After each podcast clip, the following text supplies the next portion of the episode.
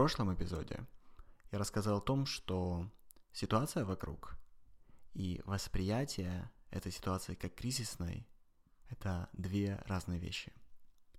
В этом эпизоде я расскажу о том, кому продавать и как продавать, когда все вокруг думают, что мы в кризисе. Людям свойственно избегать боли и преследовать удовольствие. Это свойство лимбической части нашего головного мозга, которая развивалась и формировалась на протяжении сотни тысяч лет. Месяц кризиса не изменит то, что эволюцией строилось так долго. Задайте себе вопрос. Разве вы перестали хотеть то, чего вы хотели до кризиса? Разве ваши желания и потребности резко пропали? Скорее всего, нет. Теперь, если вы понимаете, что потребности остались, и некоторые из них в изоляции стали особенно острыми, то вы также видите, что спрос до сих пор существует. Если есть потребность, то есть и желание ее удовлетворить. Интересно то, что текущая ситуация обнажает все проблемы, которые раньше люди не хотели решать.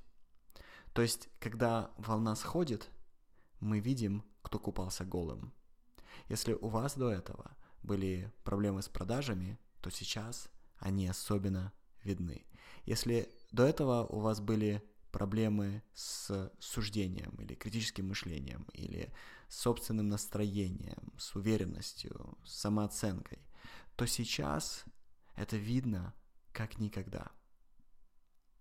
И в этом также кроются хорошие новости, потому что когда мы наконец увидели, что у нас есть проблема, у нас есть возможность с ней справиться прямо сейчас – Возможно, вы хотите спросить, почему, если потребности остались, люди не покупают больше, чем обычно, и экономика замедляется. Это отличный вопрос, потому что многие действительно покупают больше, намного больше, чем они привыкли. Но кто-то откладывает покупку, потому что скован волнением и страхами. То есть вы видите, что есть люди, которые покупают больше, чем обычно. Есть люди, которые покупают так же, как обычно. И есть те, кто покупает мало или вообще не покупает. Теперь я могу поспорить, что если сейчас ваши клиенты ничего у вас не покупают, то они и раньше особенно не покупали. То есть они раньше, если и покупали, то что-то очень недорогое. И, скорее всего, это означает, что вы выбрали для себя изначально не ту аудиторию. Или корона, шмарона к этому не имеет никакого отношения. Но если вы фокусируетесь на категории людей, которые продолжают покупать так же или больше, то вы помогаете экономике вращаться. Таким образом, решать проблему продаж в кризисе нам нужно так же, как мы бы решали ее и до кризиса. Проблемы, которые были до кризиса, они остались в кризисе. У кого-то из вас может прозвучать в голове вопрос, что делать, например, танцевальной студии или ресторану или стоматологу.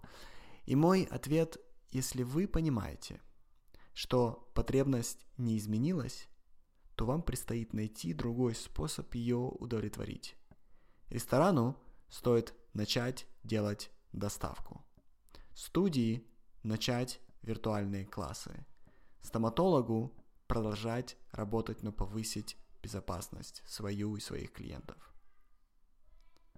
Когда вам кажется, что никто ничего не будет покупать, на самом деле это вы проецируете свой собственный страх на других людей. Если бы я остановил свои покупки, то мне тяжело было бы верить в то, что у меня должны покупать другие люди. Но даже если вы верите, что все плохо и нужно остановить свои желания, разрешите другим верить во все, что они хотят. Возможно, они верят во что-то иное. Возможно, на них это никак не отразилось. Возможно, они продолжают работать как ни в чем не бывало.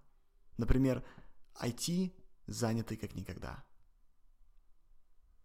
Если страшно вам, то не значит, что страшно другому. Дайте этой мысли усесться в своей голове. Если страшно вам, то не значит, что страшно другому. Когда вы волнуетесь и вы пытаетесь продавать, вы можете захотеть дать скидку. И я вам не советую это делать. Скидки – это плохая идея независимо от обстоятельств. Можете спросить, ну что если конкуренты дают? Конкуренты боятся, но вам не обязательно. Найдите другой способ отличаться, кроме цены.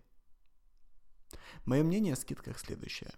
Во-первых, скидкой вы сигнализируете свою слабость и валидируете страхи рынка. Во-вторых, все, кто у вас купил до этого без скидки, перестают вам верить. Как вы сами себя чувствуете, когда вы что-то покупаете по полной цене и потом видите это по распродаже? Ценой радовать нужно только старых клиентов. Например, моя компания никогда не повышает цены для старых клиентов.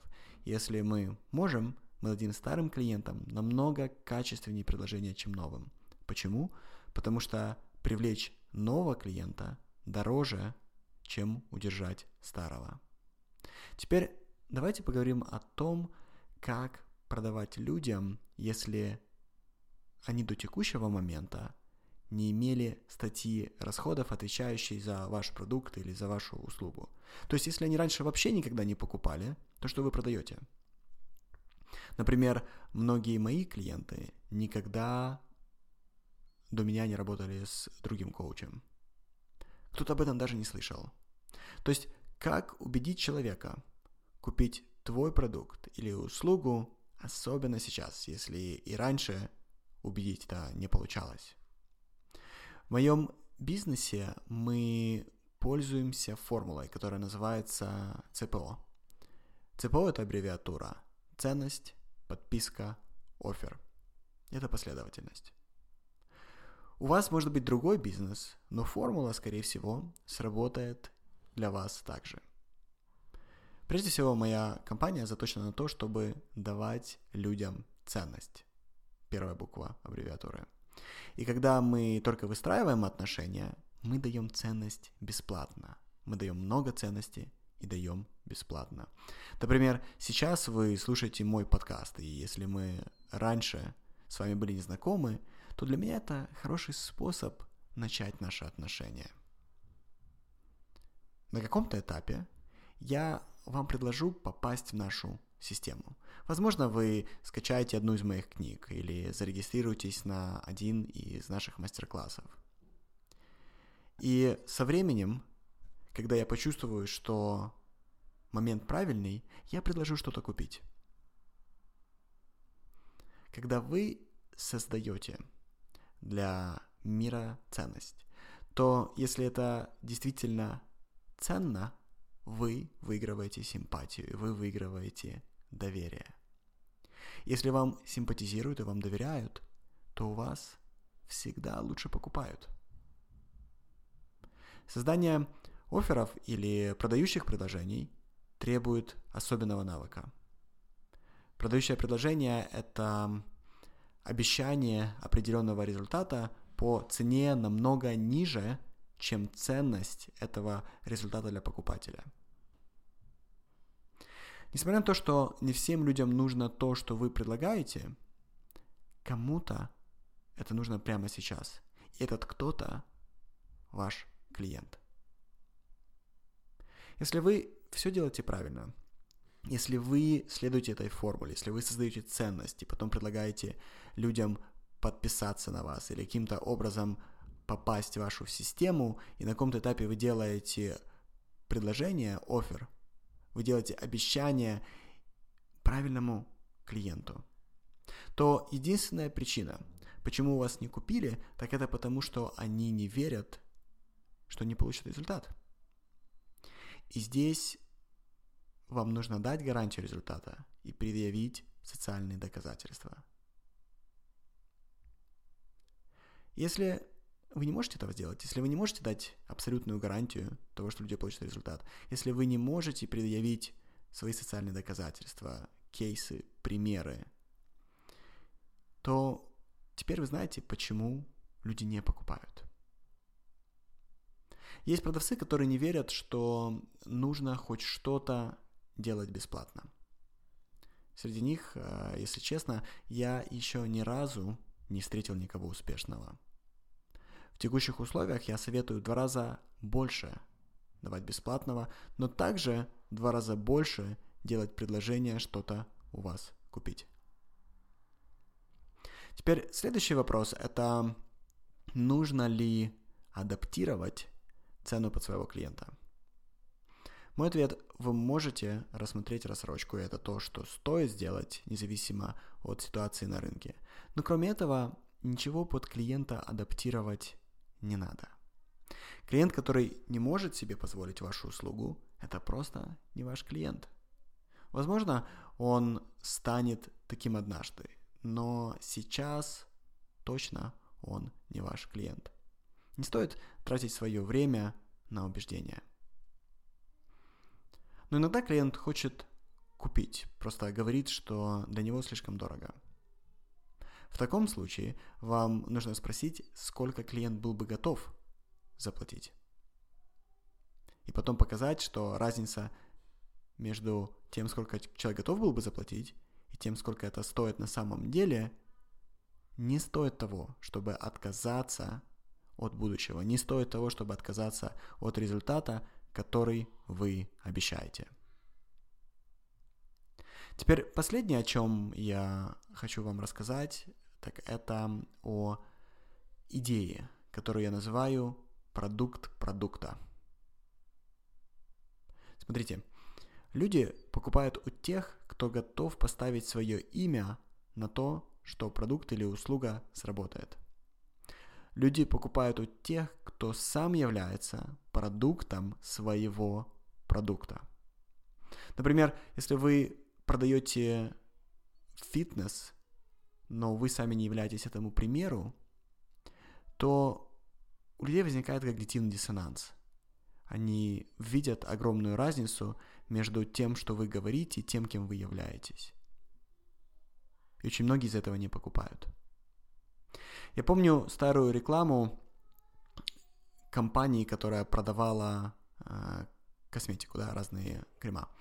Компания называется Birchbox, где основатель рассказывал, что на кожу нельзя мазать то, что ты бы не положил себе в рот.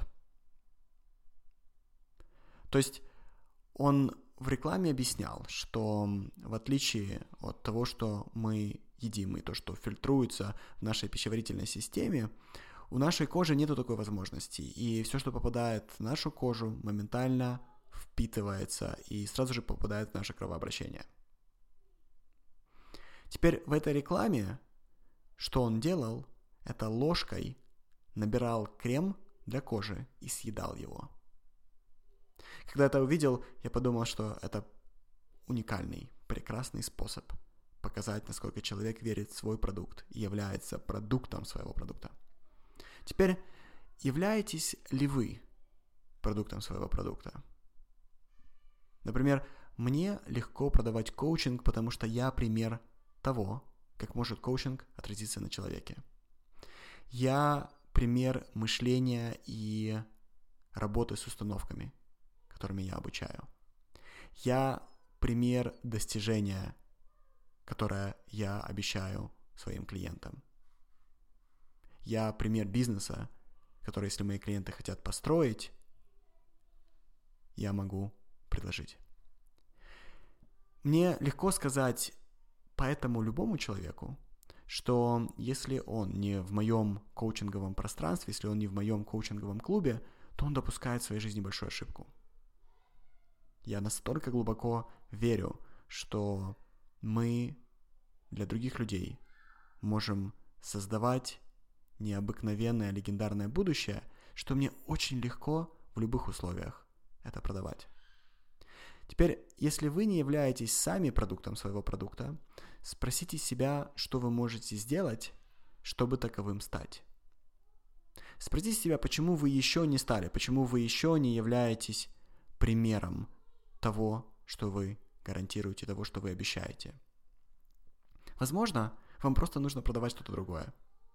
Может быть, в текущий продукт или услугу вы не верите, и вам нужно продавать то, во что вы верите всем сердцем.